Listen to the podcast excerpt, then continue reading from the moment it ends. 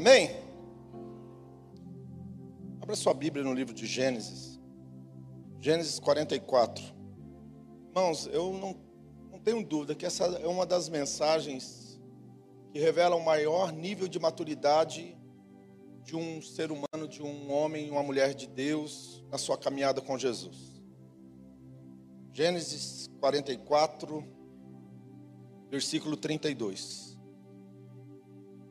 Eu falo isso embasado no nível de revelação que eu tenho da pessoa do Senhor Jesus. Eu não falo embasado no nível de experiência e conhecimento humano, mas no nível de experiência e de relacionamento que eu tenho com o Senhor Jesus, eu posso dizer, essa para mim é uma das mensagens mais fortes que eu já já preguei estarei pregando, porque para mim revela muito a, o nível de identidade, maturidade, de caráter, de espiritualidade de um homem e de uma mulher de Deus. Diz assim, Gênesis 44, versículo 32. Porque o teu servo se deu por fiador por este moço. Diga assim, porque o teu servo se deu por fiador por este moço. Por escravo é, para com meu pai, dizendo: Se não tornar, eu serei culpado a meu pai todos os dias, todo ao meu pai todos os dias. Agora, pois, fique o teu servo em lugar deste moço por escravo de meu senhor, e suba o moço com seus irmãos. Porque subirei eu a meu pai se o moço não for comigo? Para que não veja o mal que sobrevirá sobre o meu pai. Vamos orar? Pai, em nome de Jesus. É a tua palavra. Queremos te agradecer pela essa manhã que estamos juntos aqui. E o Senhor nos ensine, Pai, esses caminhos santos e retos no nome de Jesus Cristo. Amém. José do Egito, todo mundo conhece? Já ouviu falar de José do Egito? José do Egito é uma tipologia de Jesus. José do Egito, quando ainda um adolescente, ele teve sonhos. Ele sonhou que o feixe dele ficava em pé e dos irmãos se prostravam diante do dele. E a Bíblia diz que os irmãos não falavam uma palavra. Ontem à noite eu estava meditando e me chamou muita atenção que a, a Bíblia diz que os irmãos dele não falavam uma palavra boa para ele. Uma palavra, sequer uma palavra. Nenhuma palavra boa, nada. Tudo que saía dos irmãos deles, dele era ofensivo. Só saía ofensas, sabe? Sem falar nada com educação, nada com respeito, nada com empatia, nada com irmandade, nada. Tudo que saía da boca dos irmãos de José era ofensivo. E quando ele contou o sonho, os irmãos ficaram mais irritados, nervosos e odiaram o seu irmão. Nesse momento ele já está usando a túnica que o pai mandou fazer para ele o, o papai encomendou uma túnica para ele, ele já está usando essa túnica e ele conta isso para os irmãos. E os irmãos já estão na carne com ele. Passados uns dias ele tem outro sonho, ele fala: Olha, o sol, a lua e as estrelas prestavam reverência para mim. E quando ele disse isso, e ele contou na presença do pai dele, e quando ele falou isso na presença do pai dele, até o pai dele olhou para ele e falou assim: O que, que você quer dizer com isso, José? Você está dizendo que eu, a tua mãe, né, a mãe dele já não era mais viva, mas estava né, supostamente querendo dizer isso, vão se curvar diante de você, e não somente eu e a sua mãe, mas também os teus irmãos vão prestar homenagem, reverência a você. E a Bíblia diz que os irmãos odiavam ele ainda mais, e cada vez atacavam mais, maltratavam mais, perseguia mais. E chegou um momento que a coisa estava tão tensa que o pai chamou ele e falou: Olha, você vai até Dotão, onde estão os teus irmãos, leva comida para eles, vê como que está. Eles estão cuidando das ovelhas lá, vê como que está tudo isso. E a Bíblia diz que ele foi, chegou no lugar, os irmãos não estavam. Aí tinha um, um homem que disse: Olha, eles foram para o outro lado. E aí eles foram aonde ele foi aonde os irmãos estavam. E quando eles viram o irmão chegando de longe, eles já disseram uns para os outros: Lá vem o tal sonhador. Vamos matar ele. Vamos matar esse irmão. E aí eles disseram: tem muitas cisternas vazias aqui, vamos jogar, vamos matar e vamos jogar o corpo dele dentro de uma cisterna. Esta era a realidade de uma família. Esta era a realidade da família de José. O pai era Jacó. O pai de Jacó era Isaac, aquele que foi prometido no altar. O pai de Isaac era Abraão, um homem que andou com Deus, que foi considerado amigo de Deus. Um homem que foi considerado amigo de Deus, o pai da fé, Abraão, que gerou Isaac, que foi o filho da promessa, que gerou Jacó, que... e Jacó gerou doze filhos, e os filhos dessa família não se amavam entre si e desejavam a morte do outro. Isso é sério. Isso é muito sério. Imagine que um, uma família dessa, que teve as experiências que eles tiveram, todos os patriarcas tiveram com Deus, eles jamais poderiam ter esse tipo de sentimento, de pensamento no meio da sua família. Todas as outras famílias podiam, essa não. Mas isso estava presente na família de José. E aqui deixa eu te falar uma coisa: não existe família perfeita. E aqui eu gostaria de dizer e alertar você: não existe família perfeita, não existe igreja perfeita. Mas nós temos uma caminhada, nós temos um nível de revelação que Deus quer dar, porque nós não somos o problema, nós somos a solução do problema.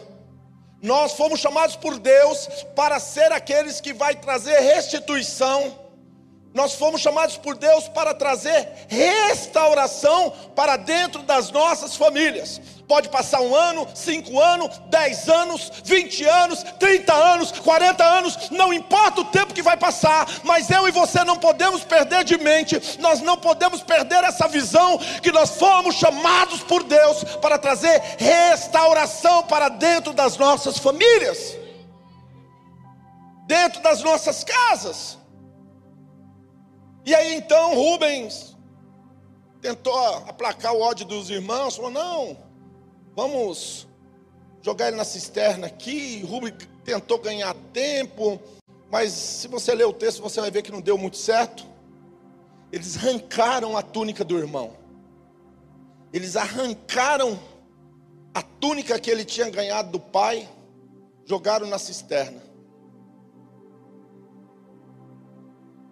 E ali Rubem tentando ganhar tempo, passou uma caravana de ismaelitas com midianitas.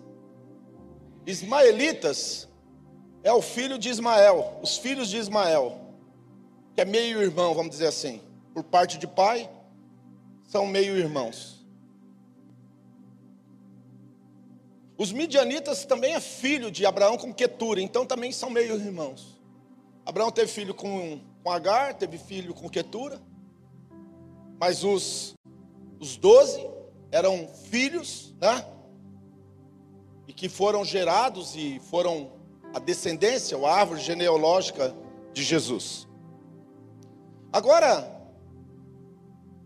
eles arrancaram e essa caravana passou, eles venderam o irmão deles.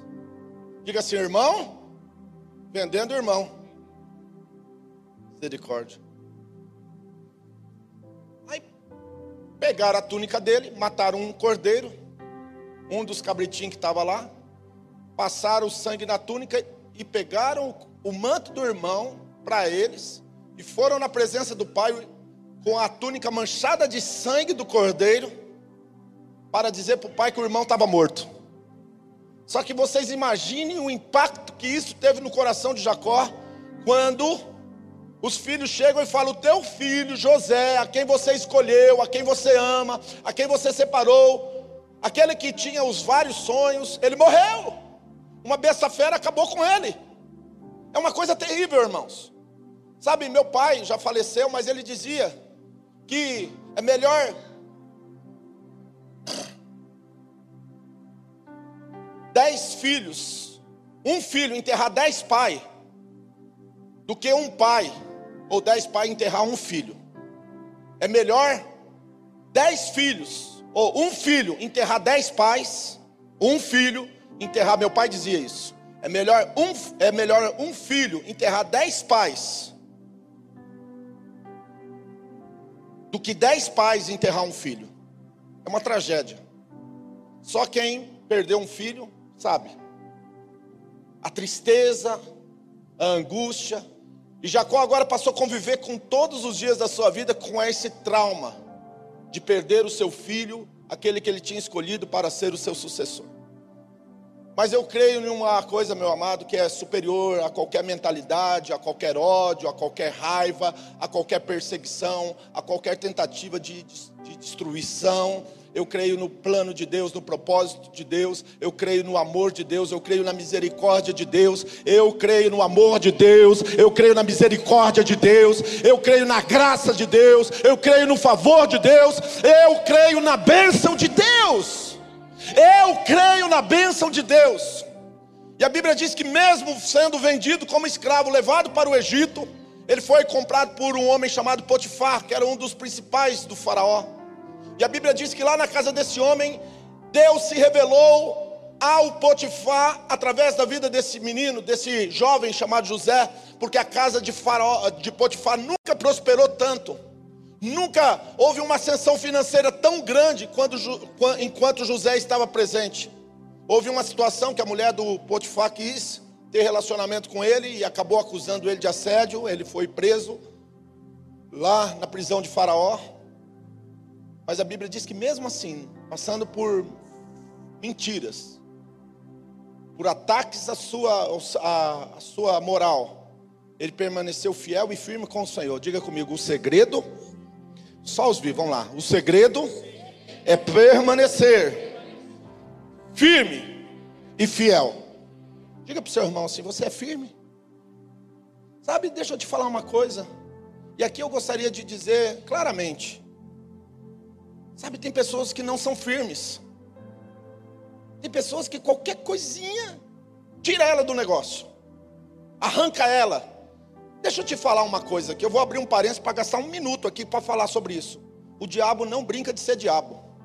Você tem que ter discernimento se o que você está pensando e o que você está sentindo é verdade ou é uma influência maligna contra a tua vida para te arrancar da presença e do propósito de Deus para com você. Muitas pessoas não percebem, mas muitas coisas que estão ocorrendo dentro da tua mente, do teu coração, não provém de Deus, não provém do Espírito Santo, são coisas que Satanás ele usa para tentar arrancar você, para tirar você dos planos de Deus, dos caminhos do Senhor.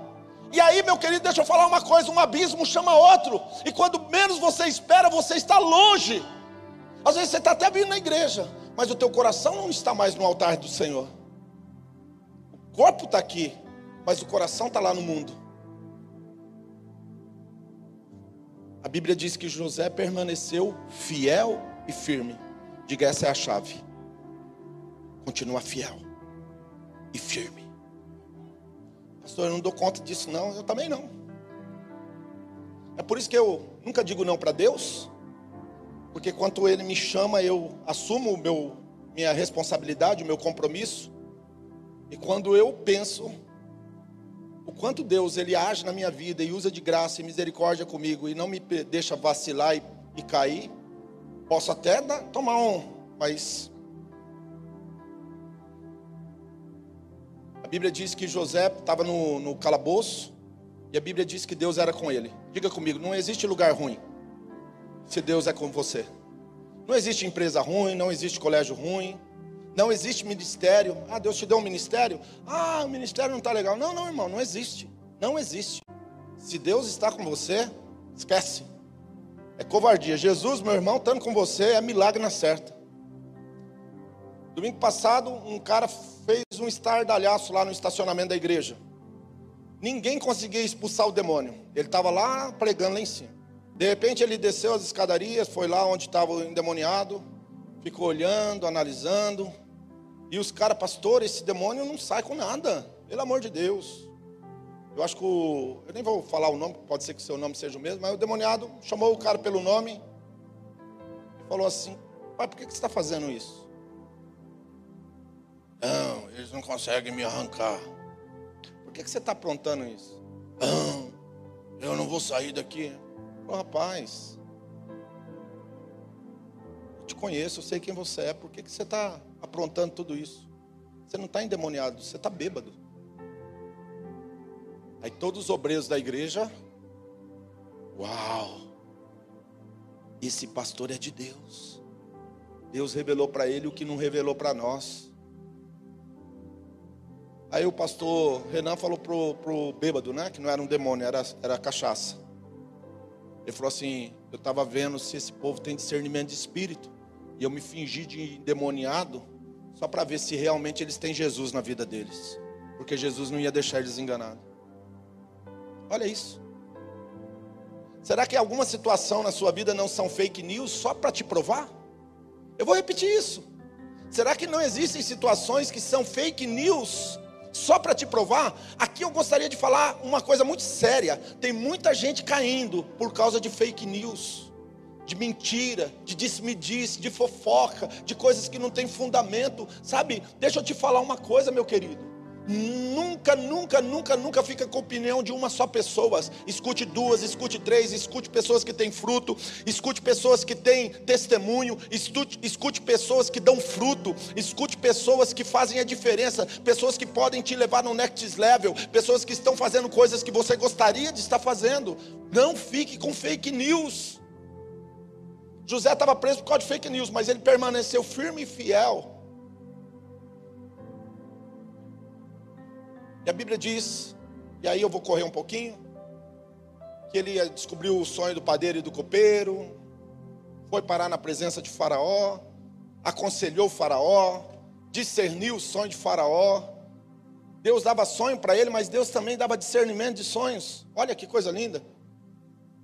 E aí então ele se tornou primeiro-ministro, o chanceler, o segundo homem mais poderoso, primeiro Logo depois de Faraó, Faraó só era acima dele no trono, o restante era ele que governava o Egito, um hebreu. Não era um egípcio governando egípcios, era um hebreu governando egípcios. E aqui deixa eu te falar uma coisa também. Eu tenho orado a Deus e tenho pedido a Deus essa clareza de mente para as pessoas que caminham comigo e para as pessoas que frequentam essa igreja que estão aqui meu querido, deixa eu te falar uma coisa: nós não estamos aqui para nos adaptar. Você não está aqui para se adaptar. Ah, eu vou me adaptar. Você não está aqui para se adaptar. Nós não somos desse mundo, nós não pertencemos a esse mundo, nós somos do reino de Deus, nós somos filhos de Deus, nós estamos aqui para mudar a realidade, nós estamos aqui para transformar vidas, para transformar coisas, para mudança, provocar mudança. Enquanto você não tiver claro na tua mente que você não é parte do sistema, você é a mudança do sistema, você é a solução. Eu não posso jogar com as mesmas armas do meu adversário. Eu sou filho do reino de Deus, eu sou luz, irmão. Eu fui chamado para militar uma batalha e para trazer transformação e mudança sobre a face da terra. Eu sou um representante do reino de Deus aqui na terra. Eu não sou daqui, irmãos. Eu não sou daqui, você não é daqui. Preste bem atenção: você foi lavado, você foi comprado, você foi remido por Jesus e agora você é propriedade exclusiva dele. Quer dizer que você não é mais desse mundo, você é de Jesus, e se você é de Jesus, você é um embaixador do reino de Deus, do reino dele. Ah, você não está dando glória a Deus? Vamos lá. Você é de Jesus. Você é um embaixador do reino de Deus. Nós não temos nada a ver com este mundo agora. E sabe o que aconteceu? Colocou ele como primeiro-ministro. A fome veio, sete anos de fome, sete anos de prosperidade, sete anos de fome. E no meio dos sete anos de fome, os irmãos foram ter com ele. E aí, quando ele viu que eram os irmãos dele, começou uma série de provas. A primeira prova é que ele falou que os irmãos estavam ali para espiar, para ver a fraqueza do Egito, e deixou preso Simeão. Olha, nosso pai vai ficar triste porque ele tinha 12 filhos, um já morreu, que era ele mesmo. Agora vai ficar esse outro filho aqui. Você está falando que tem 12, que era 12, um morreu agora vocês só estão em 10, cadê o outro um? Vocês estão mentindo. Vai lá e busca esse um então, que é o Benjamim. Irmãos, imagina, né? eles voltam toda aquele, aquela caminhada, toda aquela viagem para buscar Benjamim. Chegou lá para convencer Jacó. Jacó não queria deixar Benjamim ir. Não vai, não vai. É o último filho de Raquel. Não vai, não vai, não vai. O filho de Raquel não vai, não vai. Benjamim vai ficar, Benjamim não vai. Mas a fome, a marvada, né? Pegou e apertou mais ainda. Ele falou: então tá. E aí Rubem falou assim: olha, eu vou ficar por fiador desse menino. Se alguém for sofrer qualquer coisa, não vai ser Benjamim. Eu vou morrer, eu vou dar minha vida, eu vou ficar preso por amor do meu irmão. A maior revelação do reino de Deus é quando você está tão cheio do amor de Deus que você está disposto de abrir mão das suas, dos seus argumentos, é, da sua justiça. Tem pessoas que gostam demais de sempre ter a razão, de estar certo. Mas quando você tem o amor de Deus no seu coração, você não tem dificuldade em abrir mão das suas razões e dos seus argumentos para que o teu irmão viva. Sabe, a maior revelação do reino de Deus é quando um irmão está pronto para morrer por outro irmão. Um irmão está pronto para viver em amor ao outro irmão. Um irmão está pronto para dar a vida pelo outro irmão. Enquanto você não estiver pronto, preste bem atenção. Por isso que eu disse que essa é uma das mensagens mais fortes que eu prego. Enquanto você não for maduro o suficiente para parar de odiar o seu irmão, você ainda não conhece nada. O reino de Deus, meu querido, deixa eu te falar uma coisa: é um irmão morrendo por outro irmão. É um irmão que abre mão das suas, dos seus argumentos, das suas razões.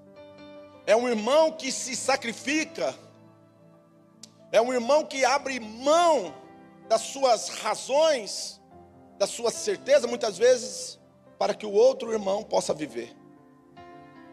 Sabe mais, sabe o que, que acontece olhando para a palavra? Que a inveja não deixa, a mentira não deixa, os ciúmes não deixa, a mágoa não deixa, o ódio não deixa, a inveja não deixa. Essas coisas não permitem que nós andemos como irmãos.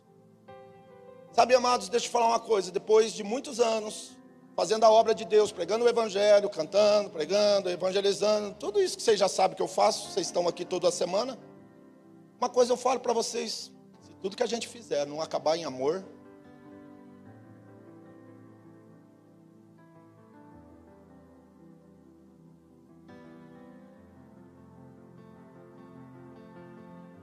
você ainda não aprendeu a amar seu irmão, se você não aprendeu a se colocar no lugar, olha, presta atenção, Rubem disse: Eu vou me colocar no lugar do menino. Sabe, tem gente que não se coloca no lugar de ninguém. Tem gente que não se põe no lugar de ninguém.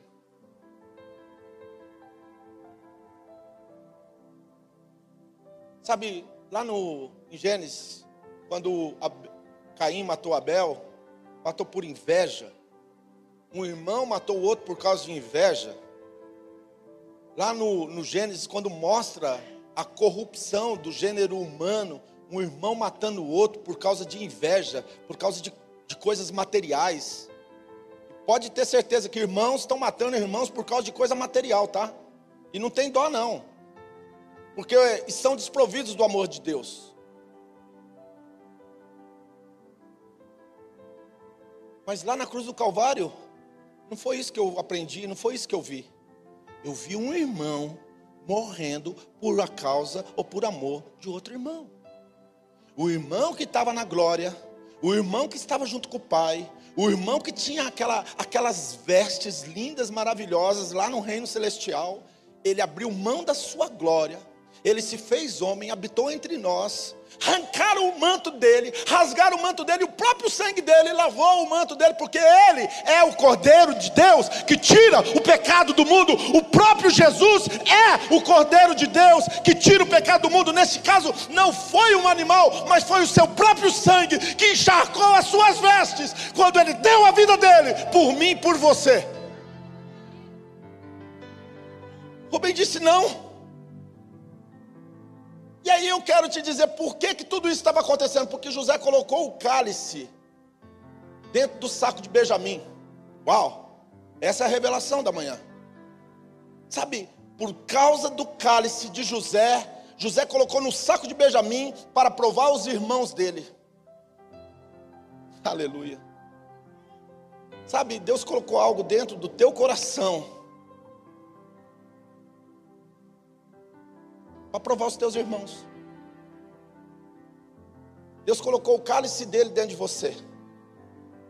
Jesus colocou o cálice dele dentro do teu coração. E é esse cálice, que é o cálice que está dentro do teu coração, que faz você voltar na presença de Jesus. Porque ele é o irmão que verdadeiramente está pronto para morrer por causa dos irmãos. Trouxeram Benjamim, abriram o saco, no saco de Benjamim estava o cálice. Sabe, se eu mexer com você, se eu dar uma chacoalhada em você, você sabe o que eu vou encontrar em você? Jesus. Eu vou repetir isso. Se eu pegar, posso pegar qualquer um aqui, começar a mexer e chacoalhar, para ver o que, que tem dentro. Meu irmão, se eu estiver procurando coisa ruim, eu vou achar. Mas se eu começar a chacoalhar e mexer, eu vou achar Jesus na sua vida. Jesus está dentro de você. O cálice de Jesus foi colocado na tua vida. O cálice de Jesus foi colocado dentro do teu coração. E não é qualquer cálice, é o cálice real.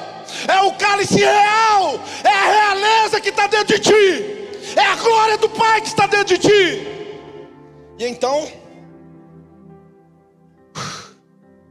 trazem o Benjamim e fala: agora ele vai ficar de escravo, ele vai morrer ele vai ficar aqui, vocês voltam para casa do seu pai. Eles falaram: não, nós não podemos voltar para o nosso pai, se nós não tivermos com o menino junto de nós. Sabe, tem muita gente que entra na presença de Deus, mas entra equivocadamente, não conhece nada de nada, é só religião. E deixa eu te falar uma coisa: apesar de vocês ter o cálice de Jesus dentro de você, mas tem, tem pessoas que ainda não entenderam, meu querido, que Jesus está querendo o teu coração, Ele não está querendo a tua religiosidade. Ele está querendo que você entregue para você, para Ele, meu querido, o teu coração, a tua vida. E a Bíblia diz que trouxeram Benjamim, que significa filho do amor, na presença. E agora José viu tudo aquilo. Viu que os irmãos não estavam querendo matar outro irmão. Mas agora os irmãos estão prontos para morrer pelo irmão. É isso aqui. Essa é a grande mensagem da manhã do dia, da vida.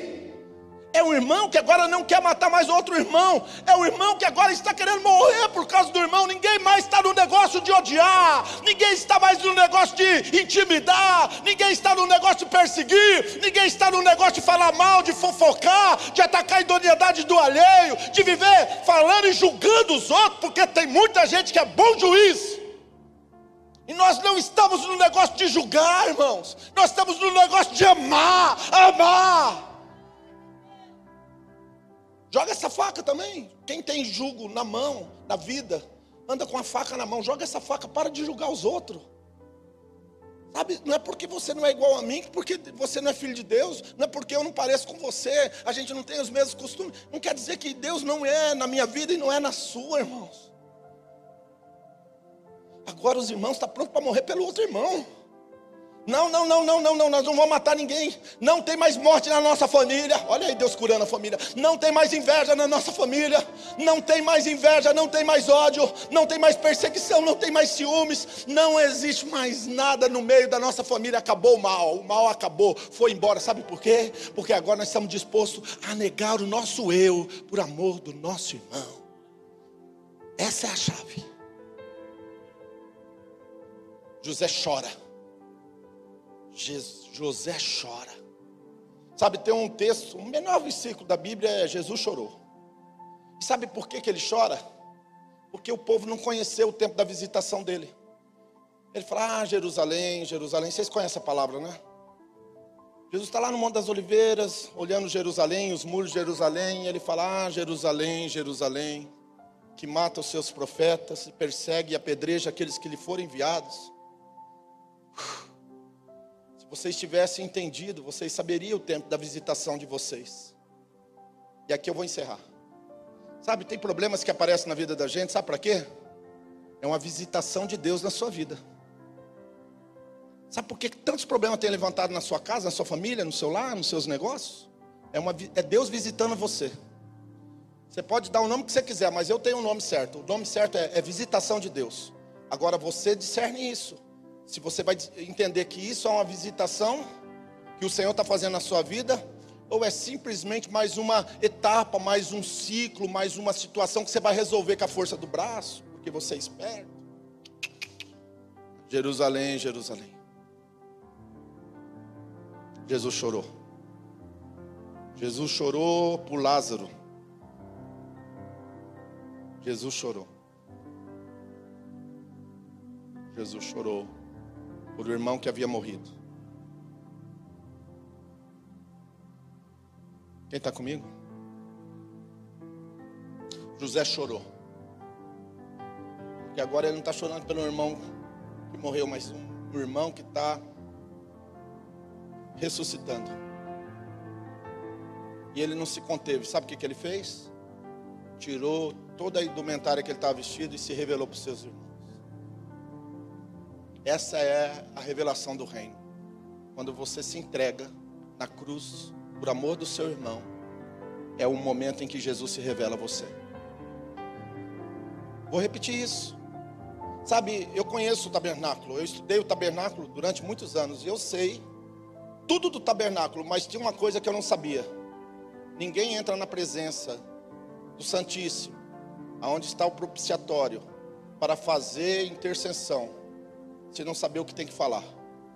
Quando você entra, o véu já foi rasgado, vocês conhecem isso, né? Sabe? Mas ninguém entra nesse lugar onde emana a graça, a virtude e a presença de Deus, se não saber o que vai falar. Sabe, tem gente que não tem sabedoria, não sabe nem o que fala, fala demais. Cuidado. Quando você entra na presença de Deus, no lugar da intimidade, no Santíssimo, Ele vai te fazer uma pergunta. É uma chave. Uma pergunta Ele te faz. Do outro lado da arca, no propiciatório, do outro lado, Deus falou para Moisés: Diante do propiciatório eu falarei contigo. Quando você entra no lugar da intimidade, Deus te faz uma pergunta: Cadê o teu irmão? Cadê o teu irmão? Você não pode entrar na presença do Pai se você não, não estiver disposto a ter sangue na sua vida o sangue do Cordeiro, porque ele morreu no seu lugar por amor do seu irmão. É isso que Jesus te pergunta: cadê o seu irmão?